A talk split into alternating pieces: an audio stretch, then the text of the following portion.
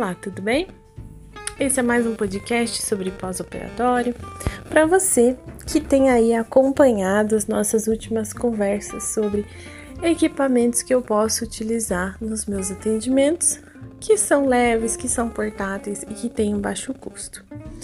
Hoje nós vamos falar um pouco sobre LED. LED, aquela luzinha colorida que a gente já está acostumado a ouvir sobre ela na estética, não é mesmo?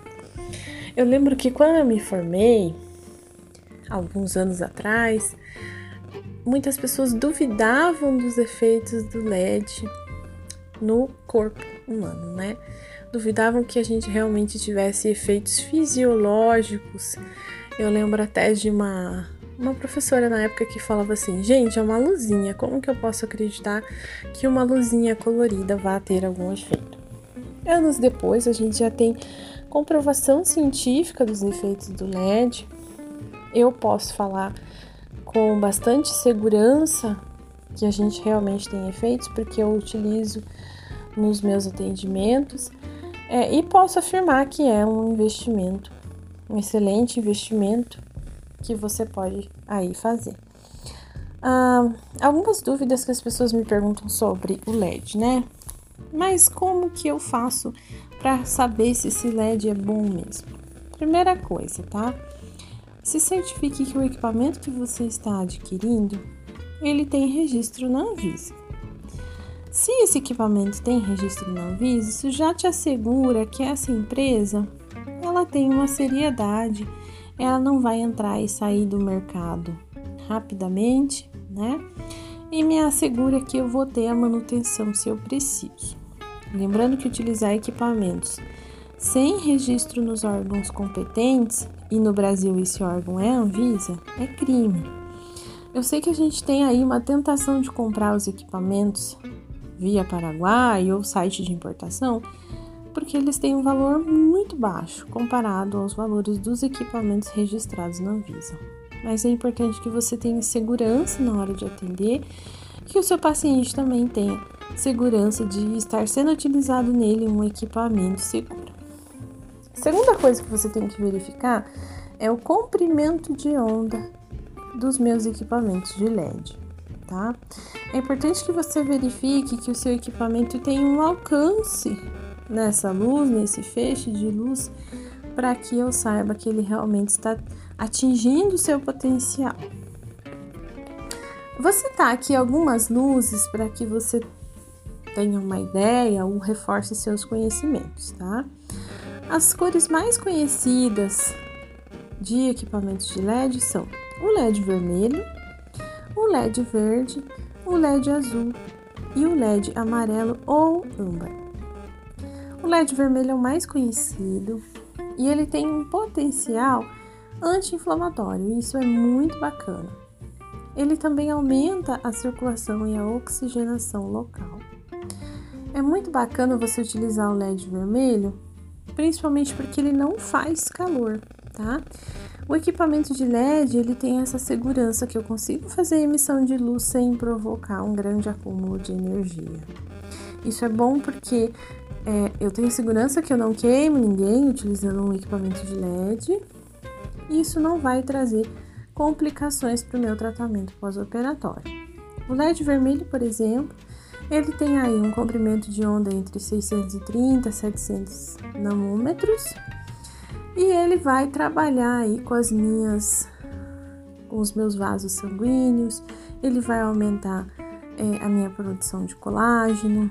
E quando eu falo anti-inflamatório, isso é muito bacana, porque não significa que ele vai impedir o processo inflamatório, que a gente sabe que é uma etapa do pós-cirúrgico, mas ele vai modular né? Ele vai impedir que esse processo inflamatório seja muito grande, ou seja, que o meu paciente tenha muito edema, que ele tenha muita febre, que ele tenha é, muita dor, tá?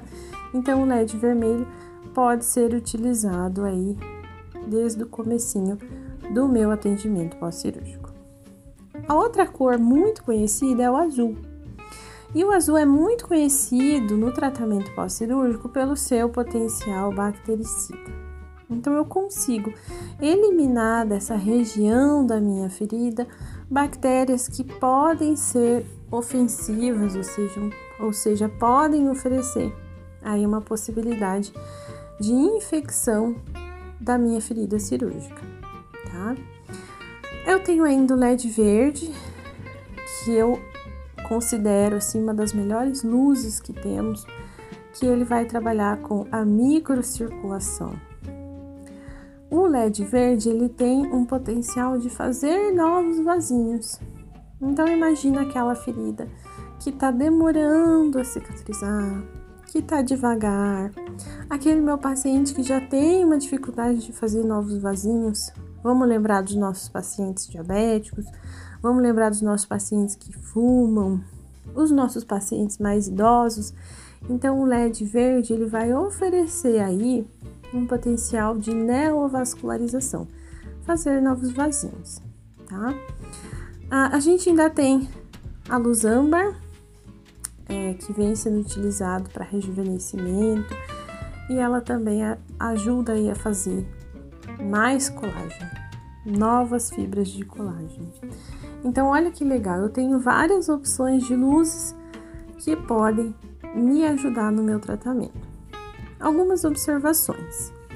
Primeiro de tudo, eu preciso lembrar que cada equipamento tem um comprimento de onda diferente. Por isso, muitas vezes muda o tempo de aplicação desse equipamento, tá? Alguns equipamentos vão falar 5 minutos por região, alguns equipamentos vão falar menos, alguns equipamentos vão pedir para você medir a região que você vai utilizar. A maioria dos equipamentos de LED não é ponto a ponto eles são de varredura, eles têm uma gran, um grande alcance. Então é importante que você leia o manual do seu equipamento e faça o treinamento da fábrica, se for possível. Outra coisa que eu acho importante a gente observar: todas as luzes, seja o LED, seja o laser, eu preciso que essa região esteja descoberta, tá? E aí a gente vê uma complicação no pós-cirúrgico. Alguns cirurgiões já utilizam coberturas modernas que são transparentes, que eu consigo acompanhar o meu processo de cicatrização. Alguns não utilizam coberturas. Alguns utilizam ainda o esparadrapo, cobrem a região com gás e isso impede que a gente consiga entrar com esses equipamentos de luz logo no início, tá? Por isso é importante você observar se a região que você vai aplicar está descoberta e se estiver coberta, eu consigo o alcance dessa luz nessa região, tá? Ah, o equipamento de LED, você vai encontrar aí equipamentos com valores entre 600 até 6 mil reais, varia de acordo com as suas possibilidades, mas os portáteis têm um custo mais reduzido, né? Até às vezes eu recebo algumas perguntas. Mas será que esse pequeno portátil ele vai ter o mesmo efeito do grande? Por isso que é importante que você verifique o alcance dessa luz, né? A, a quantidade de namômetros que eu tenho de alcance da luz. Bom, gente, esse assunto é muito bacana. Se você tiver alguma dúvida, eu estou disponível para responder a sua pergunta para a gente pesquisar junto. Lembrando você também que dia 15 de junho a gente vai ter o sorteio de um livro, o livro que eu participei junto com a escritora Isabel Piatti.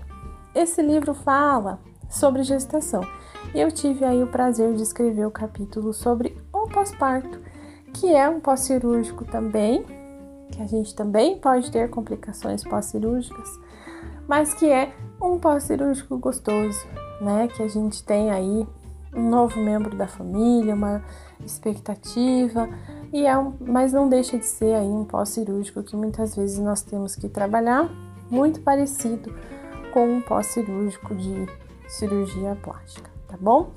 No dia 15 eu vou fazer um sorteio, mas eu vou fazer uma ação no Instagram. Então, para você conseguir acompanhar essa ação, você precisa me seguir lá no Instagram, me procura lá, Mariana Vichineski, para você poder acompanhar e ser a ganhadora desse livro.